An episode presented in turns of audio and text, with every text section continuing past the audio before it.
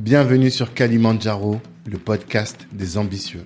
Je suis Tanguy de Bangui, cofondateur de Black Network, le réseau des assoiffés de réussite. Le but de ce podcast est de vous inspirer en vous montrant des personnes ordinaires qui se donnent les moyens de réaliser des choses extraordinaires. Tous les vendredis, on dissèque le parcours d'un ou d'une invitée pour découvrir les stratégies qu'il ou elle utilise pour atteindre ses objectifs.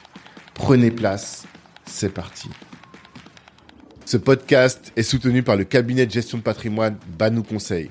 Vous êtes salarié et projeté de lancer un business, faites appel à Banou Conseil et ils vous aideront à trouver un bon bien et surtout à sécuriser votre patrimoine avant de vous entreprendre, c'est important. Si vous êtes déjà entrepreneur et que vous avez du mal à acquérir un appartement que les banques vous rejettent, faites aussi appel à Banou. Ils vous aideront à constituer un dossier solide. Moi, j'adore cette boîte qui est gérée avec beaucoup de science et beaucoup d'humanité. Je vous invite à écouter les épisodes 12 et 13 du podcast et là, vous comprendrez que je vous laisse entre de très bonnes mains. En plus, si vous venez de la part de Black Network, eh bien, vous aurez une réduction de 300 euros sur les frais d'honoraires. Allez-y, de notre part, vous serez bien reçu. Ciao. Moussa, bonjour. Bonjour Tanguy. Ça va? Ça va et toi? Très bien. Je suis très content de te recevoir aujourd'hui sur ce podcast. Comme euh, j'avais annoncé sur euh, les réseaux sociaux, pour moi, tu es un peu le parrain de, du podcast Kalimandjaro. Parce que c'est en discutant avec toi que j'avais eu l'idée de faire un podcast sur l'ambition, en tout cas, et l'ambition euh, dans nos, nos communautés. Et je trouve que c'est bien que là, on, on, on refasse cet épisode. Là, pour les, les auditeurs qui viennent pour la première fois, on a déjà fait un épisode, le premier épisode du podcast, donc en septembre 2020, avec toi. Et l'autre jour, on parlait par téléphone, on s'est dit, voilà, il faut faire la, la V2. Un an après, quoi de neuf, qu'est-ce qui se passe? Et on a une immense chance, là, on est à, on est à Abidjan. Ouais. Et euh, à l'hôtel Radisson Blue, et dans, des bo- dans un bon cadre, après un bon séjour, à échanger sur tout, à être challengé sur tout. Donc, euh, on va faire cet épisode. Euh, D'habitude, la première question que je pose, c'est quelle est ton ambition? Mais tout le monde la connaît, ton ambition aujourd'hui. Ton ambition, c'est de faire partie des majors. C'est ça. Et euh, toi, tu vas être la première qui vienne d'Afrique, C'est ça. en tout cas. Ouais. Voilà. Et mais la première question que j'ai envie de te poser, bah peut-être non, je te demanderais de te présenter, peut-être pour les gens qui ne te connaissent pas et comme ça après ils diront, Bon, écoutez écoutez, pour présenter euh, bah, Moussa Ouagé. Mhm. À l'époque où on parlait, euh, j'avais 41 ans, j'allais sur mes 42. Maintenant, Ouais. j'en ai 43. Euh, donc le temps passe. Euh, chef d'entreprise, ancien artiste, euh, PDG, fondateur de la maison de disques qu'on appelle Kézit, Mhm. pour simplifier. D'accord. Euh, la dernière fois, donc, tu avais clairement euh, exprimé ton ambition. La question, c'est un an après. Où est-ce que tu en es de ton projet? Est-ce que tu as l'impression d'avoir euh, avancé par rapport à euh, ton objectif qui est d'être une major, ma- une major? Ouais, on avance. On a, on a pas mal avancé depuis l'année dernière où on s'est vu. Mhm. Il s'est passé beaucoup de choses, euh, des choses positives, des choses négatives. Ça fait partie euh, de l'aventure entrepreneuriale.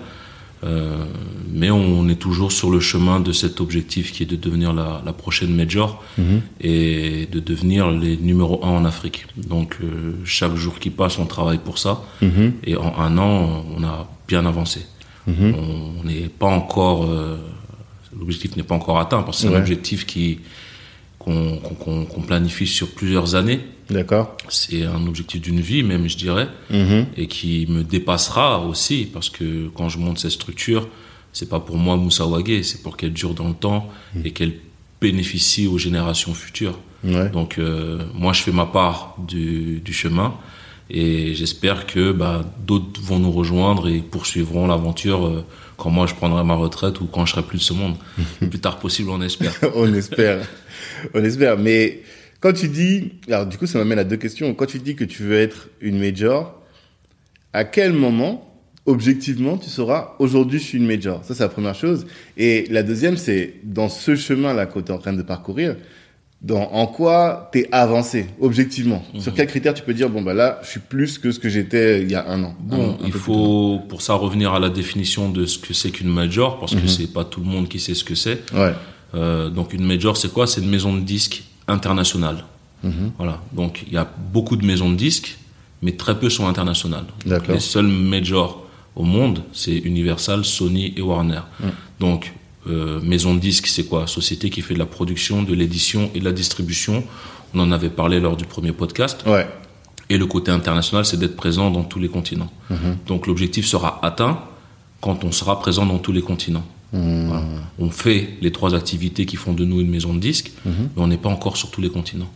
Donc nous, le, la stratégie qu'on a, c'est de le devenir en devenant numéro un en Afrique. Donc pour l'instant, on est sur cette partie-là de devenir numéro un en Afrique. Donc c'est un, c'est une stratégie qui est sur trois phases. Donc, Comme je disais, une phase francophone, anglophone, lusophone et reste de l'Afrique. Donc là, on est sur la phase 1. Donc on ouvre principalement des bureaux dans les pays euh, d'Afrique francophone. On en a ouvert quelques-uns en Afrique anglophone, mais on, on y reviendra plus tard. Je te- je t'expliquerai quelques changements de, dans cette stratégie.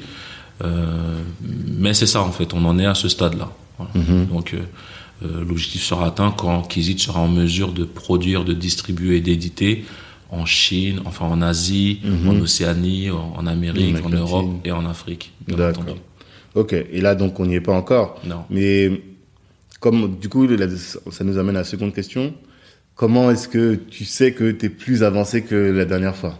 Bah, c'est le nombre d'ouvertures qu'on fait. Ok. Euh, et quand je dis ouverture, c'est pas juste euh, euh, créer les sociétés, c'est que le bureau soit opérationnel. Mhm. Donc, par rapport à l'année dernière, on est plus avancé en termes d'ouverture et en termes de euh, consolidation des effectifs et des bureaux sur place. Mhm. Donc, par exemple, depuis qu'on on s'est quitté, on a ouvert officiellement le bureau au Cameroun, donc Kizit Cameroun. Ouais. Création de la société, euh, ouverture des bureaux et on a commencé le travail là-bas. Mhm. Voilà, donc ça, ça s'est fait, euh, ça fait un an pile poil, voilà. En novembre 2000, euh, 2020, on a ouvert Kizit Cameroun, on a embauché l'équipe et depuis, bah, il y a l'équipe qui fait le travail là-bas. Et voilà. Mhm.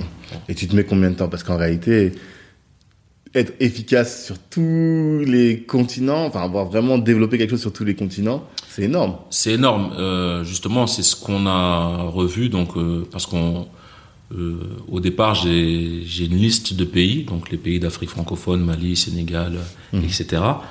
Et on a quand même commencé à, à attaquer l'Afrique anglophone. Ouais. Mais ça s'est fait euh, parce qu'il y avait une opportunité. Donc, c'était pas vraiment dans la stratégie. On a un peu débordé notre stratégie parce que euh, dans l'équipe du Sénégal, il y a Moussa Sissé qui était euh, l'assistant artistique de Kizit Sénégal et qui est gambien. Mhm. Donc Gambie, Sénégal, c'est des pays frontaliers, sauf que la Gambie c'est anglophone. Voilà. Donc lui, euh, bah, il voit le travail qu'on fait sur Kizit, c'est un Gambien. Il se dit, bah, j'aimerais bien qu'on propose ça dans mon pays. Et donc lui, il est parti en Gambie. D'accord. Et on a commencé à travailler Kizit en Gambie. Donc Ok. c'est pas un pays francophone, Mhm. c'est un pays anglophone qui normalement arrive à la phase 2, mais on l'a un peu avancé. Donc du coup, euh, bah, euh, vu qu'on avait commencé les pays anglophones, on a commencé aussi euh, à travailler Nigeria, Ouganda, Afrique du Sud, etc. Les bureaux sont pas ouverts, mais c'est on, on couvre le territoire, on propose déjà les services euh, à distance. Euh, Covid aidant, euh, ça, ça nous a un peu forcé aussi à fonctionner comme ça Mhm. mais c'était c'était pas prévu. Et là, du coup, on, on- après cette année qui vient de passer, on a décidé de revenir à la base, de reprendre vraiment et de consolider la partie francophone. On revient sur les pays francophones et on les développe. Et on met un peu en stand-by, même si on laisse les services actifs, sur les pays anglophones. Donc Moussa Sissé, aujourd'hui, c'est lui le directeur de Kizit Sénégal. Il est revenu au Sénégal Mhm. et il pilote aussi à distance la Gambie, mais on se focalise sur le Sénégal et on finit euh, Le le, travail le travail, voilà, parce qu'on a vu qu'il y avait des petites failles à gauche, à droite, donc les bureaux étaient ouverts, mais on peut faire mieux. Donc on attend que vraiment toute l'Afrique francophone, la phase 1 soit vraiment terminée Mhm. pour vraiment passer, basculer à la phase 2. Donc ça va prendre plus de temps. Donc on a dû allonger notre planning. Euh, nous, on essaie d'aller le plus vite possible, hein, parce qu'on a de la demande tout le temps. Les gens nous appellent, on veut qu'ils y dans notre pays, on veut qu'ils quand est-ce que vous venez. Mais il faut qu'on aille à notre rythme et de manière beaucoup plus intelligente et beaucoup plus euh, sécurisée.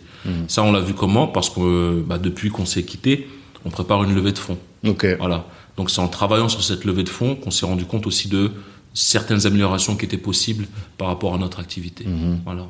D'accord. Et justement, parce que je suis en train de me dire, si tu dois ouvrir dans tous les pays, ça va demander un cash énorme. Exactement. ouais. Dans tous les continents. Alors, c'est pas tous les pays, mais c'est tout, au moins tous les continents. Ouais. C'est recruter les équipes. Là, maintenant, j'ai vu, j'ai bien une idée précise d'une équipe type. Ouais, parce que t'es, t'es venu dans nos bureaux. Voilà. Après avoir vu. euh, la communication, le commercial, la direction artistique, c'est ça, et ensuite euh, la L'administratif. direc- l'administratif. Ouais. Voilà. Donc ça, le faire dans tout, sur tous les continents, ça demande du cash. Et c'est ça l'objectif de la levée. Euh, pas spécialement. On n'a pas besoin d'argent pour ouvrir les bureaux. Euh, l'argent nous servirait davantage à développer les artistes. D'accord. Voilà. Euh, pour en développer beaucoup plus, parce que, admettons, euh, on a les 54 pays d'Afrique, et puis dans les 54 pays, il faut produire euh, les artistes, faire leur communication, leurs clips, etc. Mhm. Euh, ça commence à faire beaucoup. Ouais, Voilà. c'est clair. Euh, sinon, la distribution, on peut la faire euh, facilement, l'édition. Mhm. Voilà, tu vois, nos concurrents Believe, ils n'ont pas de bureau Mm. en Afrique, mais ils, proposent partout. service. Voilà. Ouais. Donc, c'est pas sur ça. En fait, c'est de la tech, quoi. C'est de la tech. C'est que de la tech. C'est pas. tech. Donc, euh, au pire, tu augmentes la capacité de ton serveur, etc. Et là, tu Mhm. peux le faire. Mais là, on, on veut accompagner les artistes beaucoup plus loin. Mhm. Donc, on veut les accompagner en production, en production de spectacles, en, euh, etc. Donc là, il y aura besoin de cash. Mais la dernière fois, quand on parlait, tu m'avais dit la production, ça, c'est fini. Je Bah, c'était fini, on avait arrêté euh, depuis 2018 à peu près, Mhm. pour plusieurs raisons. Donc, euh, bah, déjà, il y avait eu les histoires qu'on avait eues avec notre artiste phare, Sidiki Diabaté, qui avait euh, un peu euh, semé le trouble dans, dans notre stratégie et dans notre développement. Parce que ça, c'est un artiste phare, c'est l'artiste, c'était l'artiste phare de l'époque en Afrique. Mhm. Et forcément, quand il y a un petit couac avec un artiste de cette envergure, ça a des conséquences sur tous ceux qui sont derrière. Mhm. Euh, et donc, du coup, bah, les concurrents aussi sont actifs à ce moment-là. Universal, Sony sont devenus très, très actifs, agressifs à ce moment-là. Et donc, on a préféré se mettre en retrait et laisser les artistes aller essayer Universal et Sony pour voir si c'était mieux que Kézit. Pendant ce temps-là, nous, on a avancé sur la, structuration de notre société. Et euh, bah, trois ans sont passés. Beaucoup ont vu les résultats de nos concurrents. Mhm. Et maintenant, les gens commencent à revenir. Donc, Ouais. Du coup, on n'est plus dans le même dialogue. C'est, on n'a plus besoin de trop convaincre les gens de travailler avec nous. Ils ont vu de quoi on était capable. Ils ont vu de quoi les concurrents sont capables. Et ils ont vu que vraiment Kézit est la maison de disques adaptée aux artistes et au marché africain. D'accord. Voilà. Euh, et donc, du coup, on reprend la prod. On a signé euh, nos, nos nouveaux artistes euh, le- il y a un mois. Mhm. Donc, en Guinée, on a commencé. Donc, en signant Azaya et sa femme Djilika Babintou. Mhm. Et c'est avec eux qu'on reprend la prod. Mhm. Donc, on a signé d'autres artistes dont je peux pas parler tout de suite parce que c'est un peu confidentiel. Mais voilà, on, on est reparti. Mhm. Et l'idée, c'est de, de développer bien des artistes sur le, le- la partie francophone dans un premier temps. D'accord. Voilà. Cette partie-là qui, qui, qui demande du cash, quoi, vraiment. Qui demande du cash et qui nécessite toute notre attention avant de passer à la suite. D'accord. Et euh, là, j'ai une question qui me vient pendant qu'on parle, mais t'as pas la même crainte que hum, t'as pas la crainte de te retrouver dans la même situation que les majors type euh, Universal et tout en Afrique? Si demain tu vas dans d'autres pays, comment est-ce que tu vas t'assurer à faire en sorte que ta stratégie qui est euh, efficace sur le continent africain, eh bien, elle sera tout autant efficace sur les autres continents? Parce que euh, on n'a pas la même vision et c'est pas. Ça va être une major, mais euh, comme je te dis, le cœur c'est l'Afrique. On va se développer bien entendu aux États-Unis, au Canada, etc. Mhm. Mais en fait, moi je le vois plus comme un terrain de jeu supplémentaire pour les artistes qu'on va produire en Afrique. Ah, ok. Donc la priorité, ça sera pas de produire des artistes américains ou français ou etc. C'est de d'avoir sur place une équipe qui peut assurer la promotion et le développement des artistes qu'on va produire en Afrique. Mhm. C'est dans ce sens-là qu'on Ouais. veut être présent dans tous les pays. Comme Bien entendu, ouais. il y aura de la distribution et de l'édition et peut-être de la production, mais occasionnelle dans ces continents-là. Mhm. Mais la priorité, c'est de proposer le monde entier aux artistes africains. Ouais. Avec comme vous l'avez fait avec Sidiki Diabaté, en fait. C'est ça. Il était bien connu Il était ici connu au Mali, tout ça, et bon, boum, on l'amène euh, à l'international. Et D'accord. pour pouvoir l'amener à l'international, il faut des équipes sur place. Hmm. Et c'est en ça que ça... Donc beaucoup, beaucoup de gens, euh, quand je leur dis oui, bah, on a Kizit au Canada, Kizit aux États-Unis, ils disent mais on sent pas trop le truc. Hmm. Bah, c'est parce que ça fait pas, c'est pas l'objectif d'être euh, concurrents sur leur terrain. Oui, L'objectif, oui, oui. c'est d'avoir une équipe sur place qui peut proposer des partenariats, des collaborations, de la communication, de la promotion aux artistes qu'on aura en Afrique. Mhm. Donc, par exemple, Edouard qui s'occupe de Kizit USA, Mhm. son rôle, c'est de d'être prêt. Donc, quand on a un artiste, par exemple, là, si on a Jilikaba Bintou et Azaya, bah, Edouard va leur préparer une tournée Mhm. aux États-Unis, euh, une tournée médiatique, une tournée de concert, pour, et avoir l'équipe pour les accueillir quand ils viennent. Et ensuite, on peut travailler. Voilà, c'est pas destiné forcément aux artistes à- américains. Mhm. Ouais, je comprends. Et même euh, dans la mesure où la diaspora est présente partout. Exactement. On a une Déjà, diaspora euh, partout, partout, partout. Au Canada, j'ai, on a nos bureaux là-bas. Quand j'y vais, je parle avec les gens et ils ont cette frustration de pas recevoir les artistes euh, africains régulièrement. Donc on, on a, on est en train de voir avec les avocats spécialisés à l'immigration, faire des partenariats, on rencontre les ambassadeurs, etc. pour euh, là, que quand c'est prêt, boum, le switch se fait. Ok. Mais en attendant, les artistes canadiens, américains, ils utilisent notre plateforme. Ils peuvent Voilà. aussi. Voilà, ils vont sur Kizit, euh, pas on a des créations de comptes régulièrement Mhm. et euh, on a des produits, bon, c'est pas au volume d'un Universal ou autre, Mhm. on a quand même des gens qui utilisent notre plateforme aux États-Unis, au Canada, etc. Mhm. pour, euh, pour distribuer leur musique, pour se faire éditer. En fait, l'idée, c'est même autre chose que ce que j'imaginais. Hein. J'avais pas pensé à ça.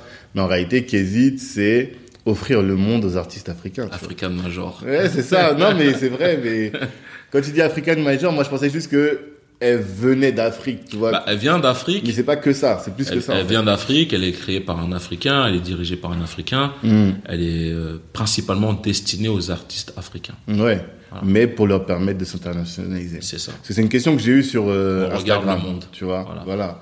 Comment et tous ils sont là, surtout avec le streaming et avec le le digital en général, Mhm.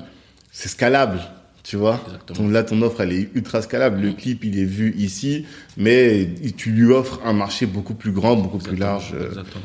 Ok, d'accord. Non, bah c'est intéressant. Et ça là-dessus là, t'es On déter. continue, on Mhm. continue, on a notre plan de route, euh, on y va à notre rythme. Et euh, bah là, on est sur cette levée de fonds. Euh, on, on a terminé bah, jeudi dernier, on est lundi aujourd'hui, donc il y a 3-4 jours. Ouais. Et là, je suis dans la période de réflexion. Voilà. Donc avec euh, l'équipe avec laquelle je prépare ces- cette levée de fonds, on est en train de...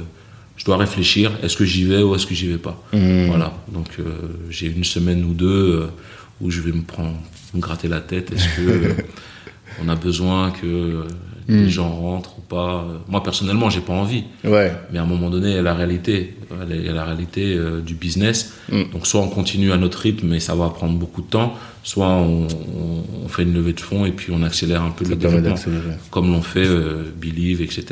Tout. ça. Mais euh, l'important pour moi, ce que je vais regarder dans cette levée de fonds, c'est de préserver l'ADN euh, Mm. et les objectifs de Kizit. Mhm. Euh, donc je vais faire très attention euh, aux partenaires qu'on va choisir, et, histoire de sécuriser le tout. Et c'est quoi l'ADN de Kézit Au-delà de dire que c'est des artistes africains. Bah, L'ADN, c'est de, de suivre le plan de route. Mhm. Kézit a été créé, euh, enfin, ça c'est venu au fil du temps, mais ça s'est précisé. C'est l'African Major. On veut, on a un objectif, c'est de devenir une major, euh, première major africaine. Euh, donc, si tu viens pour changer ça, c'est pas possible. On a eu beaucoup, euh, pas de propositions, mais euh, de gens qui ont manifesté leur intérêt euh, par rapport à Kézit, que ce soit des concurrents ou des investisseurs privés ou des fonds d'investissement depuis le début de l'année. Et il y en a avec qui j'ai coupé la, la discussion, voilà, parce qu'ils Vas-y. comprennent pas. Ils disent mais pourquoi tu vas aller en Afrique Pourquoi Mhm. Faut t'installer là Faut faire ça Faut attaquer tel pays Je dis non, non, laisse tomber, on arrête de parler parce que t'as pas compris en fait ce que Mhm. ce que je suis en train de faire. C'est une entreprise à mission. Ouais, c'est une mission. C'est pas que du business. Mhm. Il y a, y a une mission euh, qui, qui, pour moi, est noble. Euh, et je veux qu'on qu'on s'y tienne. D'accord. Et la dernière fois, quand on a parlé, euh, on a beaucoup parlé de la structure. Je sais pas si tu te souviens. Ouais. C'était très porté là-dessus et effectivement, c'est un axe qui est très fort chez toi. Mm. Toujours structuré, structuré, la boîte hyper bien structurée. Et mais en discutant là avec toi ces derniers jours, j'ai découvert qu'en fait, au-delà de la structure, il y a encore autre chose. C'est la strate. Ah. Et là, tu l'as beaucoup dit depuis tout à l'heure. Mm. C'est on va pas dévier du chemin, Mm. la stratégie.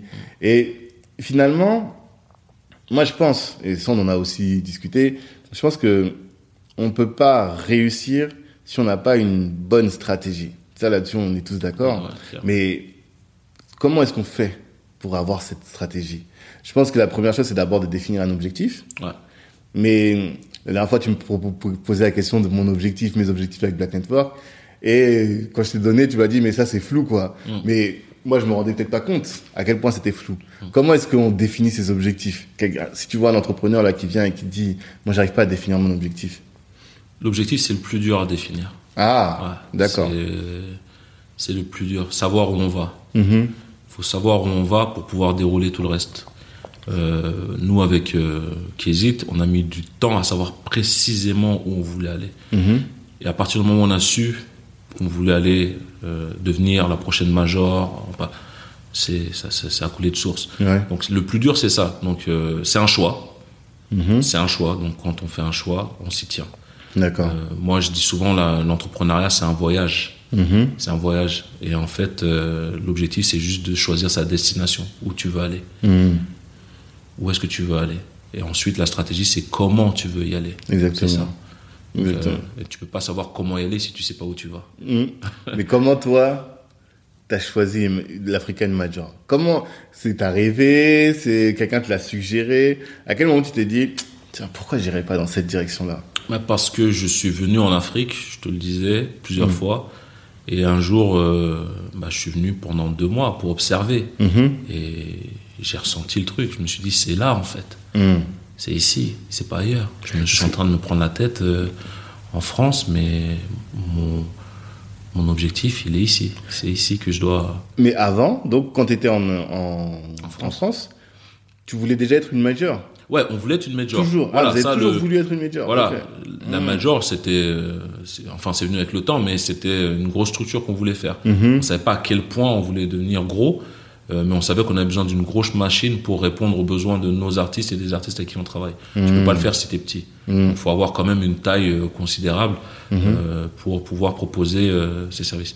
On voulait devenir une major, on voulait être dans tous les pays, dans tous les continents, Mhm. mais l'Afrique, pas, Ouais. pas spécialement. Mhm. Voilà.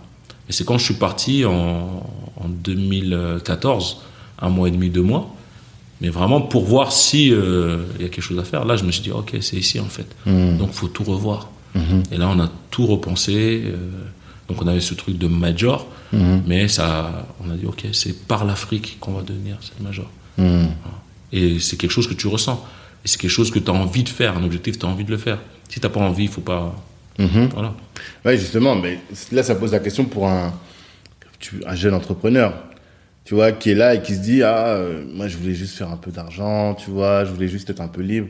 Mais on sait que il faut qu'il se pose un objectif, et nous, on l'avait même dit, un objectif ambitieux pour que ça le, le drive suffisamment pour supporter Bah, le- tous les échecs. L'exemple que tu viens de prendre, hein, quelqu'un qui, pour moi, bon, à la base, c'est pas un objectif de dire je veux faire de l'argent, mais ça peut être l'objectif de quelqu'un. Mhm. Je veux faire de l'argent. Mhm. Ensuite, tu vas te poser la question comment Mhm. je vais faire de l'argent Mhm. Et tout le reste va découler de là. Donc, par exemple, tu vas dire je veux faire de l'argent. Bah, combien tu veux faire déjà? Faut que tu précises. C'est Mhm. quoi euh, faire de l'argent pour toi? Mhm. On n'a peut-être pas le même euh, objectif. Toi, tu veux peut-être faire euh, des millions, moi, je vais peut-être faire des milliards. Voilà. Donc, à partir de là où tu as précisé cet objectif, comment tu vas le faire Ça va découler de, du- le reste va en découler. Bien sûr. Donc tu sais que si le gars il te dit je veux être milliardaire, Mhm. euh, le comment euh, va définir euh, si tu vas y arriver ou pas. Ouais. Et là, faut être pragmatique. Mhm. Tu vas pas être euh, milliardaire euh, en, en faisant une activité qui te ramène que des centimes euh, chaque année. Donc il va falloir que tu trouves une activité qui ramène de l'argent. Et c'est ça en fait. faut vraiment adapter l'objectif, la stratégie avec la réalité de ton objectif. Mhm. Et comme je te disais, c'était un voyage. Moi, j'imagine souvent le, le truc comme ça. Euh, je te l'ai fait aussi, euh, c'est de dire euh, je suis à Paris, je veux aller à Marseille. Ça, Ouais. c'est mon objectif. L'objectif pour moi, c'est d'aller à Marseille. Mhm. Donc la stratégie, c'est comment je vais aller à Marseille. Donc chacun peut avoir sa stratégie. Il y en a qui vont dire j'y vais en avion parce que c'est plus rapide. Il y en a qui vont dire moi je préfère aller en vélo parce que j'aime la nature, euh, je veux voir le paysage. Moi je préfère aller à pied parce que j'ai du temps. Donc il y a plein de paramètres qui vont te permettre de peaufiner ta stratégie. Mhm. Je disais le temps. Si tu es pressé, tu peux pas y aller à pied. Mhm. Donc tu vas devoir prendre un moyen de locomotion qui va rapide. Donc tu peaufines déjà ta stratégie. Et ensuite il y a la, le coût. Est-ce que tu as l'argent pour prendre le billet d'avion? Donc si tu, t'as- tu dois y aller rapidement, et que tu as l'argent pour prendre le billet d'avion, bah, tu vas prendre l'avion. Mais si tu dois y aller rapidement, mais que tu n'as pas l'argent, bah, tu vas trouver le juste milieu. Tu vas peut-être y aller en TGV, parce que c'est peut-être un peu moins cher. Et c'est comme ça qu'on peaufine un- une stratégie. Ouais. Voilà. Et donc, c'est exactement comme ça que moi, j'ai peaufiné la stratégie de Kézit euh, appliquée euh, à... à- Voilà. Après, il y a les, les zones de turbulence euh, et tu adaptes la tactique en fonction. Donc, il faut être prêt à tous les scénarios. Voilà.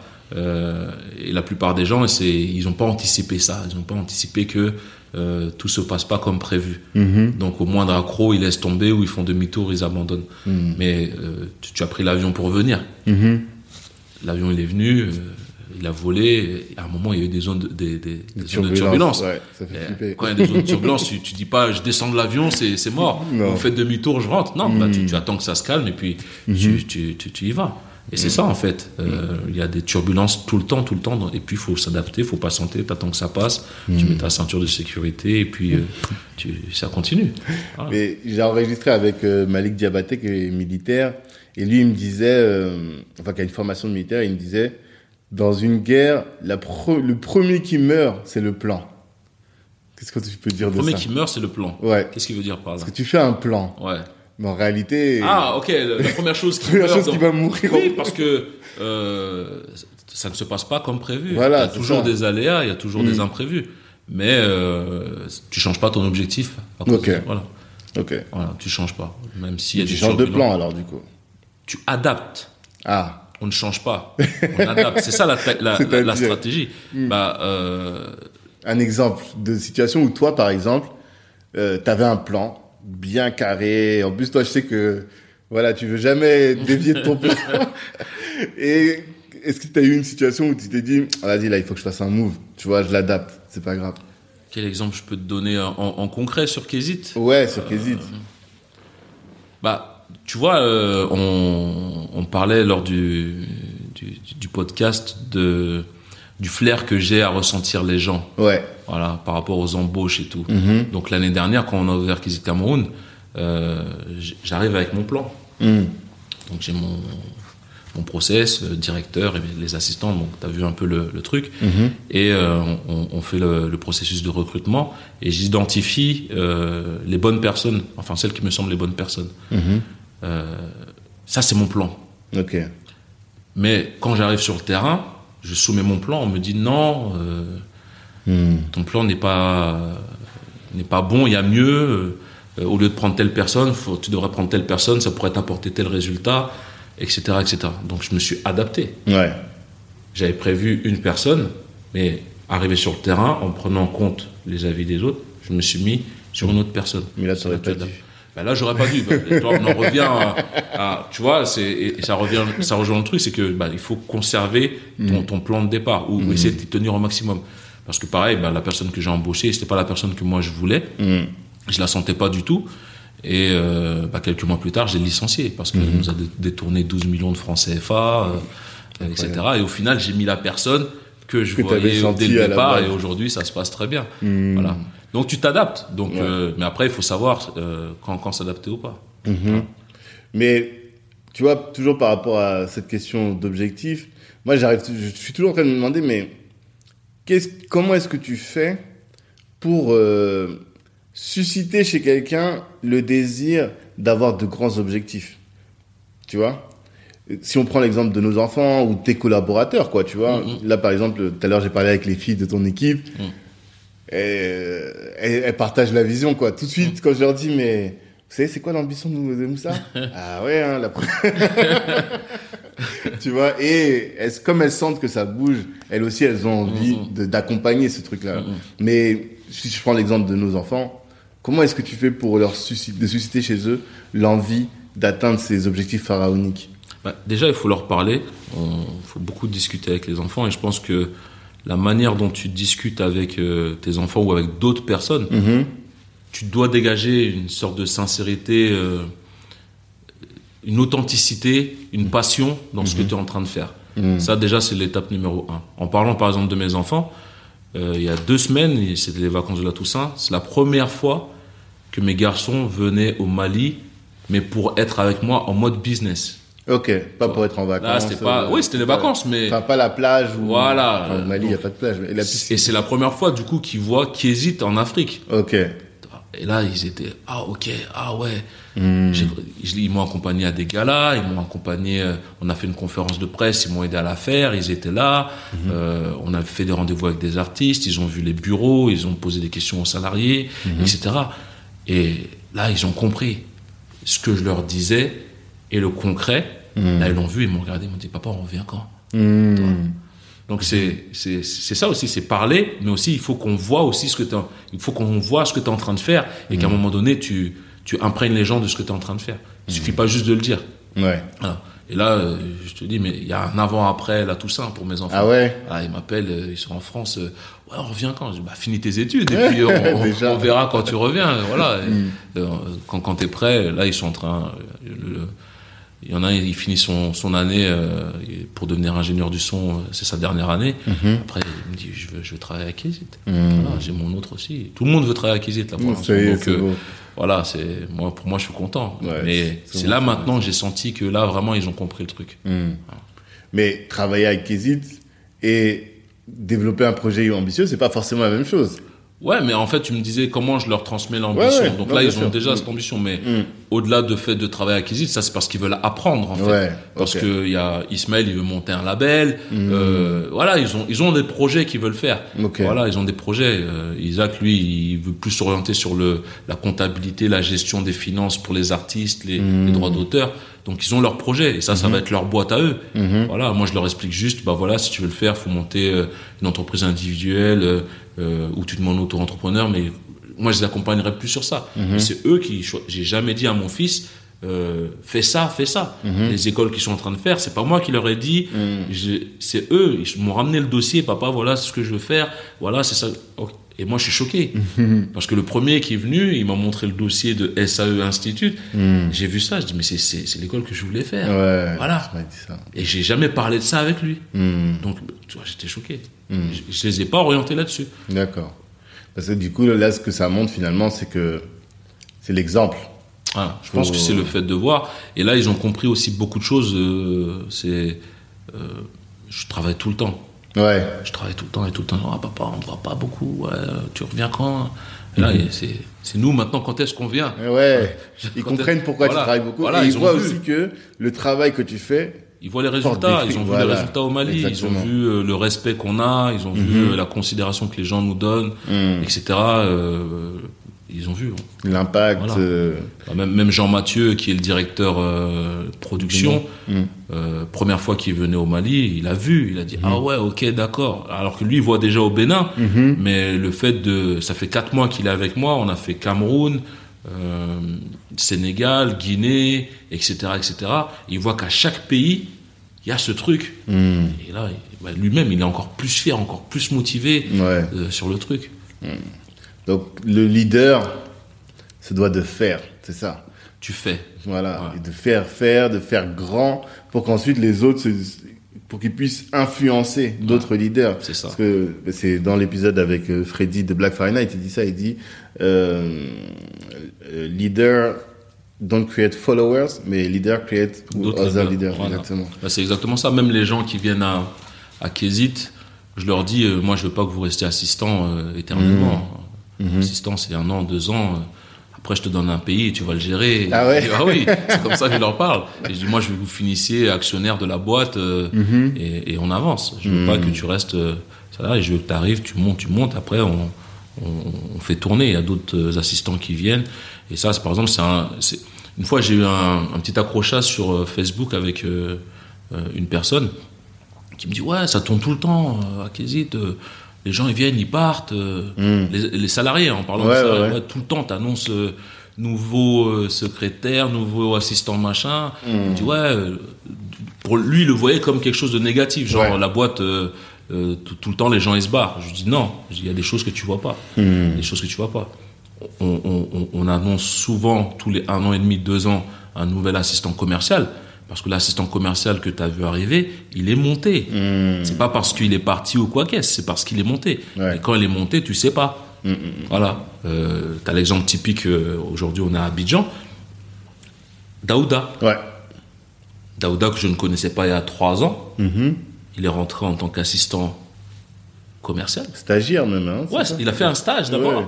Et même au début, il m'a expliqué, d'ailleurs, je parlais avec lui, que il aidait, il conduisait, Ouais, il faisait ah, tu des, sais, juste à, à la base, il était même pas prévu au programme. Oui, tu voilà, vois, c'est le gars qui venait nous chercher à l'aéroport, il Mm. portait les valises, il émettait les trucs, il nous ramenait à la résidence, Mm. euh, etc. Et puis il nous faisait nos petites courses, etc. Mais tu vois, je te disais la motivation. Mm-hmm. Ouais. J'ai vu le gars, il était motivé, il était motivé, il était très sérieux, il arrivait à l'heure, euh, il- pas de bruit, euh, très poli et tout ça. Mhm. Un jour, je dis ouais, bah, qu'est-ce que tu fais? Il m'explique ce qu'il faisait. Il avait des activités, hein, voilà. Et il est rentré. Je dis bah viens, tu veux Kizit, ça te parle? Alors, Il me dit ouais, je kiffe Kizit et tout. Ce que vous faites, c'est lourd et tout. Et il vient, il commence par un stage. Mhm. Ensuite, il prend, euh, il devient assistant commercial. Et aujourd'hui, c'est le directeur. Ouais. Voilà. Directeur. Et, et c'est le directeur. Et tellement il bosse bien, il gère trois autres pays à distance. Ça. Donc, l'autre qui voit ça sur Facebook est en train de me prendre la tête dans mes messages privés, genre ouais, c'est nul qu'hésite euh, tout le temps, euh, vous annoncez des trucs. Il n'a pas compris que le gars, il est rentré, mais où il est là, euh, je, je peux pas le laisser là. Je suis obligé de prendre un nouveau pour faire oui, le travail. forcément. Et le nouveau, j'espère qu'il va monter aussi et que c'est ça. Ouais, en fait, il y a deux types de turnover. C'est pas le turnover d'une personne qui quitte la boîte, mais c'est le turnover d'une personne qui. Non, tu sais, grimpe, moi, je, je- je dis souvent, il y a que quatre manières de quitter Kizit, sinon t'es, en fait, t'es à Kizit à vie. Ah, ok. Quand tu rentres à Kizit, moi, j'espère que c'est à vie. Hmm. Euh, Il y a que quatre manières de partir. Soit on s'est mis d'accord sur un contrat à durée déterminée, donc tu arrives Hmm. à la fin de ton contrat. Soit tu as d'autres ambitions, tu as envie de faire autre chose et tu pars, mais Hmm. on s'assoit, j'ai envie de faire autre chose, je pars. Soit tu travailles pas, Hmm. soit tu as volé ou quelque chose comme ça et je me débarrasse de toi. Hmm. C'est les quatre seules possibilités. Sinon, tu es acquis ta vie. Quand je dis acquis ta vie, c'est que soit tu vas travailler, soit tu vas monter, tu vas devenir directeur d'un pays, soit tu vas finir actionnaire de Kizit et donc tu es dans Kizit. Ouais. Voilà. Mm. Sinon, pourquoi tu vas partir Edouard, Mams, etc. C'est des gars que je connaissais pas, je te l'ai dit dans la dernière fois. Aujourd'hui, c'est mes associés. Eh ben, J'espère que Daouda, que euh, Raïssa, que Walter, que tout ça vont finir associés avec moi dans leurs euh, quesits euh, respectifs. C'est ça le but en fait. Voilà. Et ils vont être fiers. Je suis arrivé au début, c'est moi qui, qui ai, construit euh, le quesit. euh, j'ai fait, j'ai choisi l'immobilier, j'ai formé et maintenant je suis associé de la boîte. Hmm. Même si tu travailles plus, je suis associé, je connais le procès, je peux. C'est ça le but. C'est ça le but. Là, on va en reparler tout à l'heure du process et de- du choix du Ouais, je mobilier. sais que ça t'a marqué ça. Ça va pas marqué, ça va traumatiser. Ah ouais. Va en reparler. J'ai posé la question aux filles aussi. Ouais. Parce que, bon, bah, on peut en parler parce qu'en fait, y a, on a parlé de l'objectif. Donc, c'est ça, j'ai bien compris que la base dans la strate, c'est pouvoir bien définir ton objectif. Ensuite, la question, c'est quel est le chemin qu'on va prendre. Et moi, ce dont j'ai envie qu'on parle en- là, c'est ça. Quel est le chemin que toi tu prends, quoi, pour arriver à, à cette occasion, à ce, à ce niveau. Et euh, dans les discussions qu'on a eues, voilà, j'ai découvert que le chemin, il est hyper processualisé, quoi. C'est, euh, mais en fait, c'est un process presque au niveau des grandes boîtes. C'est un peu l'impression que j'ai, quoi. Tu vois, dans les grandes boîtes et je crois que c'est dans les grandes boîtes américaines. Peut-être tu me diras si c'est ça qui t'a inspiré, mais euh, qui va acheter les nouveaux stylos quand il y en a plus Comment, à quelle hauteur on taille les crayons Exactement. Tu vois, à ce niveau de détail-là. Il y a comment ça on se place dans une salle de réunion, qui s'assoit où. Par exemple. Ouais, par a tout exemple, ça, ouais. tout. Alors, ça devient d'où, d'où c'est- bah, Déjà, est-ce que tu peux expliquer ça, que ta manière de fonctionner, et après. Bah, je fonctionne par process. Euh, bah, ça, c'est ce qu'on appelle le management par processus. Ah, Voilà. ça a un nom. Oui, oui, c'est un nom. D'accord, je savais même pas. Bah, Il y a des bouquins sur ça que je te conseillerais. Euh, moi, j'ai appris ça à, à- à l'école. Mhm. Et après, j'ai travaillé le truc. Ça s'appelle le management par processus. Et euh, y a, je, je prends aussi d'autres techniques. euh, le management par la qualité aussi. Mhm. Voilà, c'est deux choses euh, que, que je mélange. Et euh, en fait, c'est de, il faut que tu puisses cartographier ton activité, savoir tout ce qui se fait, comment ça se fait, qui le fait, combien de temps ça prend, combien ça coûte. Il faut que tu le fasses. Et dans notre communauté, c'est ce qui manque beaucoup. Voilà. Mm. Euh, et euh, c'est essentiel à au bon fonctionnement d'une entreprise. Mais moi, j'avais une crainte et j'en parlais avec euh, les filles. Je leur disais, le problème souvent des gros process, c'est que ça tue la créativité. Bah, c'est ça, c'est mon travail. Si tu me demandes c'est quoi le travail de Moussa, Ouais. c'est de simplifier au maximum l'activité. Mhm. Voilà. Donc je- moi, je passe mes journées quand j'ai le temps ou quand je suis pas sur autre chose à voir où est-ce qu'on peut améliorer le process, où est-ce qu'on peut simplifier la tâche. Voilà. Et euh, la créativité, non, parce que toutes les équipes sont impliquées dans le dans les décisions de la boîte. Mm. Donc chacun a ses tâches à faire. Donc, ça c'est l'exécution. Mais ensuite, euh, euh, quand on va faire un travail sur un artiste, c'est collégial. Tout le monde s'assoit autour d'une table et tout le monde donne son avis. L'avis de tout le monde est pris en compte. C'est pas genre je suis le PDG, j'ai choisi qu'on signe tel artiste, ça se passe comme ça, vous fermez vos bouches. Non, déjà c'est eux-mêmes qui choisissent les artistes. Moi je leur donne des outils pour choisir au mieux les artistes. Ouais. Mais c'est eux qui disent tel artiste. Moi à la base les artistes je les connais pas dans les pays. Ouais, C'est bah, impossible. Euh, autant de pays, autant de trucs. euh, euh, des fois même il y a des artistes qui m'écrivent. Salut boss, euh, je suis signé chez toi en édition. Ah ok, euh, bienvenue. Hein. Qu'est-ce que tu veux que je te dise? Toi, c'est il y a des milliers d'artistes, donc je peux pas tous les connaître. Bah c'est ouais, pas de ma faute. Mais en tout cas, j'exige que les équipes localement connaissent Mm. leurs artistes. Et euh, donc c'est eux qui choisissent les artistes. D'accord. Ils me disent voilà, il y a tel tel artiste qui sont bien. euh, et moi, je leur donne les outils pour choisir le, le, le, le- plus simple à travailler. Mhm. Parce que des fois, tu as un artiste qui va être très talentueux, mais ça va être très compliqué de le travailler. Mhm. Parce que l'équipe de management, son caractère, etc. Et donc, on, on a des outils qu'on a développés informatiquement qui nous permettent de décider ou de choisir quel artiste il faut. euh, voilà. Ouais, Et ça, c'est l'é- l'équipe. hein. Donc, les assistants, euh, qu'elles soient assistantes administratives ou stagiaires ou autres, tout le monde participe à ces En fait, décisions. t'impliques tout le monde dans le processus. Tout le monde. C'est pas une boîte de down. Enfin, euh, ouais. Bah, il y a des informations qui partent d'en haut qui arrivent en bas, mais Ouais. après, il y a, y a beaucoup de décisions qui sont prises par l'équipe en local. Hmm. Voilà. Et après, tout le monde est impliqué. C'est-à-dire que quand on, on va sortir un album, bah, tout le monde, toute l'équipe travaille sur l'album. Hmm. Tout. L'assistante administrative, elle va gérer les éditions, les déclarations, la protection. Euh, L'assistante com, elle va définir la stratégie avec euh, la directrice com. Ils vont mettre en place toutes les opérations marketing. Tout le monde va travailler main dans la main pour la réussite de ce projet. Et à quel moment tu t'es dit, ça, c'est fondamental dans ma boîte, quoi. Tu vois? Parce que t'as appris plein de trucs à l'école. Il y a des trucs que t'as pas forcément implémentés.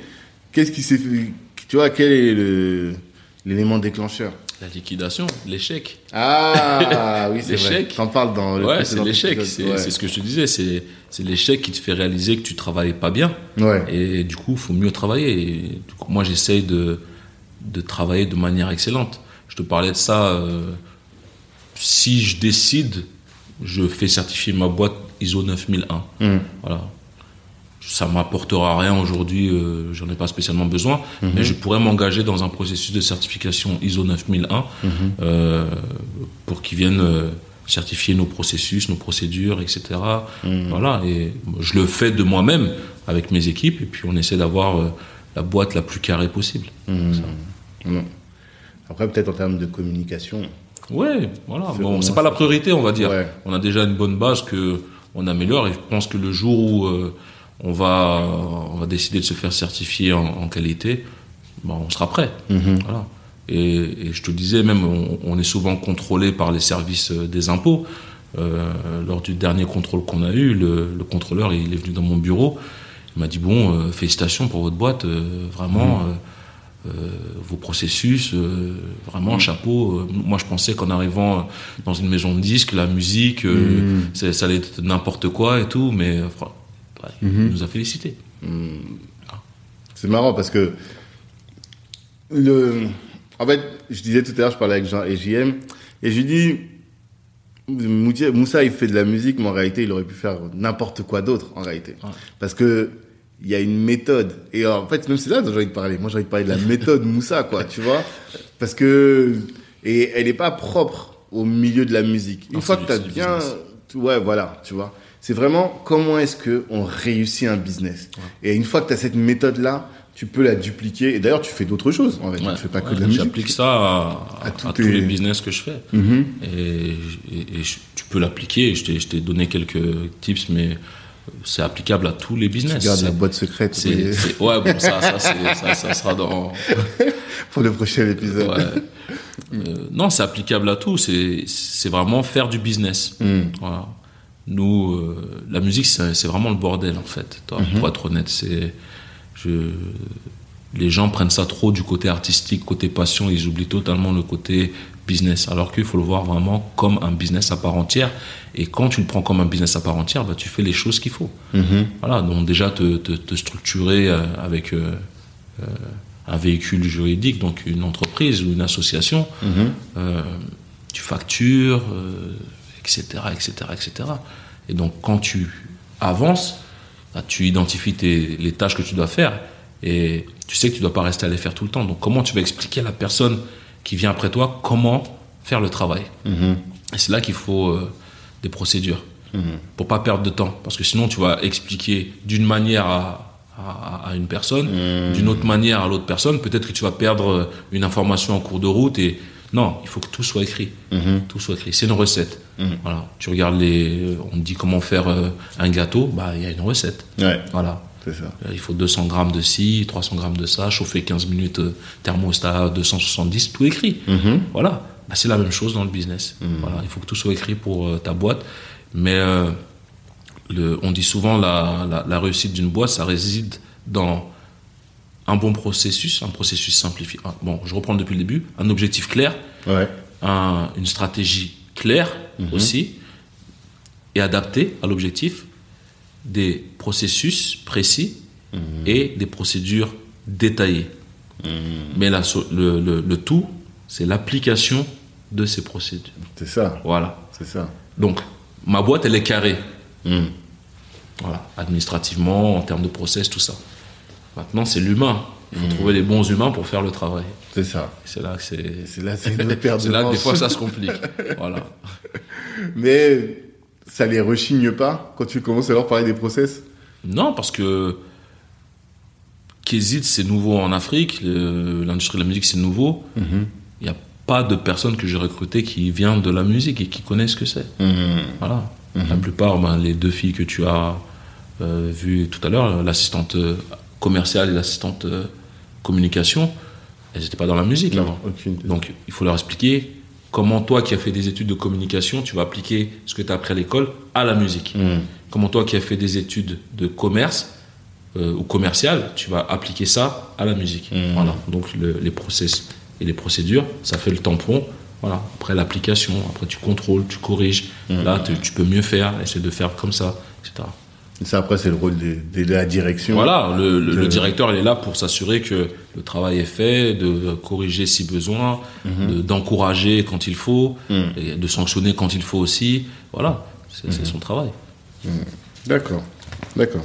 En tout cas, c'est assez intéressant. Et moi, ce qui m'avait sur- ce qui m'a surpris, c'est que tout ça, finalement, c'est fait en autodidacte presque. Parce que ça demande quand même une certaine, euh,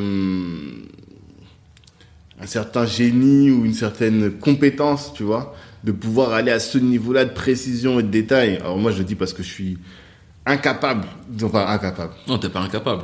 Mais ça, en plus, c'est un trait qui est particulier chez toi. Toi, tu peux, tu considères jamais quelqu'un incapable. Non, c'est pas Tu incapable. prends des gens qui ont, tu vas prendre un mec qui est cireur de chaussures, Hmm. tu peux réussir à en faire euh, un truc de ouf. En tout cas, tu as des exemples comme ça. Ouais, bah, pas c'est marrant que tu parles de cireur de chaussures, tu vois. Ah ouais?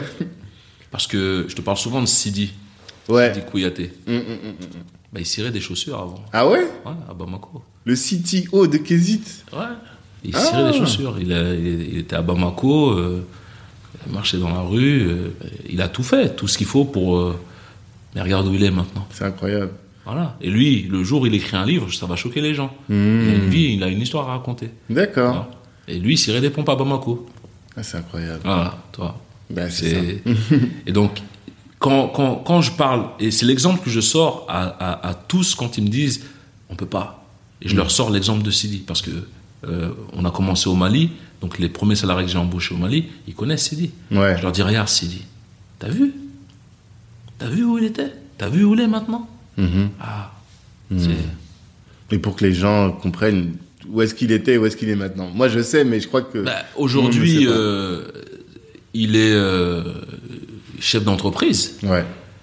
Euh, il est au Canada, Mhm. mais il développe. euh, un- on est associé sur d'autres trucs qui sont qu'il est en train de développer en, en Afrique. Mhm. Euh, mais il est devenu un informaticien senior Mhm. en architecture BI. Il a travaillé pour les plus grandes boîtes au monde.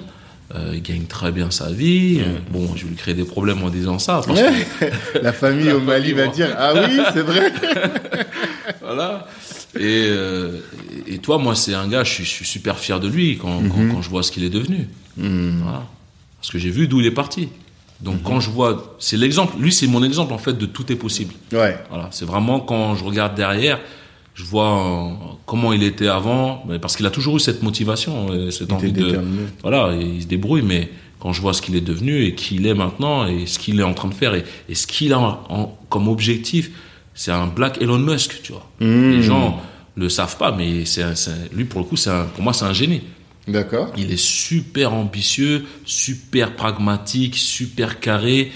Il va aller très très loin, ce mec. Et voilà, d'où il est parti, où il est. Ouais. Ah, euh, il, il a créé je sais pas combien d'emplois en Côte d'Ivoire. Je crois Avec, des milliers euh, d'emplois. Ouais. Hmm. Des, des cent- Si c'est pas des centaines, euh, si c'est pas des milliers, c'est des centaines. D'accord. Voilà. Et il est en train de faciliter la vie de tous les petits commerçants en Côte d'Ivoire. Et ben, ce gars-là, il était là-bas à Bamako, il était dans la galère. Donc, tu me dis ce que tu veux, tu me dis tous les problèmes que tu as. Si tu veux, tu veux. Voilà. C'est pas facile, hein, mais si tu veux, tu veux. Ouais, clairement, clairement. Sidi Kouyaté. Ah, big up à lui. Voilà, allez chercher sur LinkedIn. Il est assez actif, je vois un peu moins, mais Ouais, non, général, il c'est un bosseur. Et c'est un gars avec qui j'adore parler. et Mhm. C'est un bon gars. Hmm, d'accord. Et euh, qu'est-ce que tu peux nous dire sur euh, les business models? Parce que quand je regarde euh, Kezit, je me dis, tu as une maîtrise du business model et tu arrives à chercher l'argent là où les gens ne le trouvent pas, ne pensent même pas à aller chercher. Tu vois? Euh, Et on dit souvent ça aux gens. On dit, il faut que tu puisses regarder, connaître ton business suffisamment pour pouvoir identifier là où se trouve l'argent euh, dans, dans ce business-là, dans cette industrie. Quel conseil tu peux donner à un jeune entrepreneur, oh, un jeune entrepreneur pardon, sur ce sujet? Dans la musique? Ouais. Non, en général. En général, bah, c'est de, de bien connaître le- l'endroit où on met les pieds. Mhm. Voilà. Faut, faut pas se lancer sans avoir analysé le marché. Euh, et il faut vraiment adapter son offre à, à- à- à- au, au résultat de cette analyse que tu vas faire. Mhm. Euh, la musique, par exemple, nous qui dit on fait rien de magique. hein. On est une maison de disques. Donc Ouais. ça, on est comme Universal, Sony, Warner. Mhm. Le problème qu'il y a dans la musique, c'est que les gens se lancent dedans sans savoir où se trouve l'argent. Ouais. Voilà. Ils y vont en disant j'ai du talent, euh, je connais un artiste qui est bon, je vais le produire, et puis ça va marcher, on va faire le tour du monde, etc. Non, c'est pas comme ça. Il y a des règles. L'argent se trouve dans certains endroits et il faut aller le chercher. Il y a des moyens pour aller le chercher. Mhm. Donc, le, pro, le, le souci qu'il y a bah, en Afrique et aussi en France, parce qu'il faut pas qu'on stigmatise l'Afrique en, en faisant croire que les artistes africains n'ont rien compris. hein. Mhm. C'est tous les artistes de manière générale, même aux États-Unis. Mhm. Il y a beaucoup d'artistes qui qui, qui, qui, qui savent pas où est l'argent de la musique. Et il y a beaucoup d'artistes qui ont eu des millions et qui après font faillite ils comprennent pas pourquoi. Mhm. Euh, il faut aller chercher l'argent où il est. Donc, euh, quand tu es un, un- producteur, un artiste, un compositeur, si tu as bien analysé la musique, tu sais où est l'argent. Tu sais comment faire pour aller chercher l'argent. Et c'est ça, qui- c'est sur ça qu'il faut que les gens travaillent. Mhm. Donc le producteur, il y a des endroits pour aller chercher ton argent. L'artiste, il y a des endroits pour aller chercher l'argent. C'est cet effort qu'il faut qu'on fasse. Et tout ça, c'est pas un secret. C'est écrit partout. voilà. Il faut juste étudier le secteur. Oui, mais même pas. On n'arrive même pas au niveau de l'étude, c'est de l'information. Mhm. Voilà, on parle même pas d'études là. Là, on parle de s'informer. D'accord. Je suis artiste, où est-ce qui me paye? Mm. Je suis producteur, qui me paye? Je suis éditeur, qui me paye? Mhm. Ah, Répondez déjà à ces questions-là. En disant qu'il y a d'autres personnes que celles que tu penses en premier lieu. Non, ils se posent même pas la question. Le, le- non, parce que en vrai, moi, si je fais une, ré- une réflexion basique, je veux dire, je fais un CD, le client va payer en achetant mon CD, c'est tout. Fin. Voilà. Alors Mais fait, c'est pas ça. Voilà, non, c'est pas ça. Oui. C'est pas ça. C'est euh, c'est pas ça. Ça, c'est vraiment le truc basique. C'est ça. Voilà. Donc, euh, je, je vais faire des CD où je vais mettre ma musique et puis l'argent que ça va générer, c'est mon argent et puis c'est fini. Non, non, non, non, non, non. Il y a beaucoup d'argent derrière sur l'utilisation de ta musique, euh, sur euh, sur l'exploitation, sur, sur le euh, ton interprétation. sur- Il y a beaucoup, beaucoup sur ta ça, composition, sur tes textes. Hmm. Voilà, il y a beaucoup d'argent. Il faut les chercher. Et il faut savoir qui donne cet argent. Et là, ça permet d'ouvrir sur quelque chose. Toi, tu donnes des masterclass. Ouais, bah, c'est, euh, on a fait notre, enfin, on devait faire notre première en France euh, peu après le, le premier euh, podcast. Mhm. Ça a été annulé par, À cause par rapport au Covid. Mm. Et donc, du coup, en France, pour le coup, j'en ai fait des individuels. Ouais. Voilà, parce qu'on avait une quinzaine euh, de participants Mhm. qui étaient prévus à la masterclass. C'était en physique. Et comme ça a été annulé, il y a 4-5 personnes qui m'ont appelé et qui m'ont dit, nous, on, on prend la formule individuelle parce que il faut vraiment qu'on On apprenne. voilà et euh, donc j'en ai fait des individuels Et il y en a un qui l'a fait et qui a dit, ça, Moussa, c'est un génie incompris. ça, c'est un mytho, ça, c'est un génie incompris. C'est ce que j'ai découvert là, c'est trop. ouais ouais ouais bah, c'est c'est souvent ça c'est que les gens après euh, avoir eu cette formation ou cette discussion avec moi Mhm. bah, je leur ouvre les yeux sur pas mal de choses et ils se disent merde Mhm. ok donc euh, et c'est ce qu'il t'a dit en gros c'est soit soit je suis un génie incompris soit je suis un grand escroc donc ouais c'est l'un ou l'autre hein. après Mm. C'est tu choisis mais je préfère euh, le côté génie euh, incompris Mm. parce que des fois c'est vrai que j'ai l'impression d'être incompris Ouais, pour le coup euh, parce que j'essaie d'expliquer aux gens des trucs qui se passent sous leur, leur nez depuis des années Mm. et ça réagit pas Mm-hmm. ça réagit pas Mais la masterclass, ça va être à l'international. Là, on est en train de préparer la formule internationale parce qu'on a énormément de demandes. Euh, on, on a beaucoup de demandes pour des formations en ligne, donc on est en train de voir quelle offre on va faire. Euh, Et moi, je préfère, je préfère le physique, je préfère discuter, se rencontrer, échanger. Mais qui est la cible de cette Les, les producteurs et les artistes indépendants. D'accord. Voilà, c'est pas ouvert à, Ah, au grand public. Non, non, non. C'est vraiment, euh, je cible les professionnels parce que ça manque de formation. Et c'est des informations, quand tu les as, tu te dis, mais comment ça se fait qu'on les donne pas Mhm. On est en 2021, comment ça se fait qu'on, que ça soit nous qui soyons obligés de faire des formations Mhm. ce. Donc c'est vrai que l'information, tu tapes sur Google, elle y est. Mhm. Mais euh, entre avoir l'information et l'appliquer, je suis pas le premier à appliquer euh, Mhm. la déclaration d'un titre, la protection. euh, Mais est-ce qu'il n'y a pas des problèmes de, de volonté aussi Tu vois, la dernière fois, j'écoutais euh, euh, une interview de Fianso, qui lui a fait un virage énorme ces derniers temps. Je sais pas si tu co- Moi, je connais très bien Fianso, je le distribuais à ses débuts. Mhm. Et du coup, il expliquait que eux, ils ont fait donc avec les, les maisons de disques, ils ont fait de, de l'apport d'affaires. Ils leur ramenaient des artistes et au lieu d'être rémunérés en, en cash, ils leur disaient rémunérez-nous en formation. Tu vois Ouais, c'est son, c'est son choix. Mais ça montre quand même que finalement c'est une question de volonté plus qu'autre chose, non? Ouais, c'est, mais c'est son choix. Moi, je, je suis pas, je suis un peu radical là-dessus. C'est-à-dire que aujourd'hui, il y a Kézit qui existe. Mhm. Tous les producteurs indépendants, je les connais Mhm. et ils tiennent tous le même discours. Mhm. Pourquoi il n'y a pas de structure tenue par des gars issus du game Ouais. Pourquoi on n'est pas assez représenté à tel endroit, tel endroit, tel endroit? Bah, Arrêtez d'alimenter les gens. Voilà, arrêtez. À un moment donné, il faut arrêter l'hypocrisie. Euh, J'estime que aujourd'hui, quelqu'un qui fait du rap, quelqu'un qui vient de l'urbain, quelqu'un qui, qui fait de la musique euh, africaine, doit forcément passer par Kézit.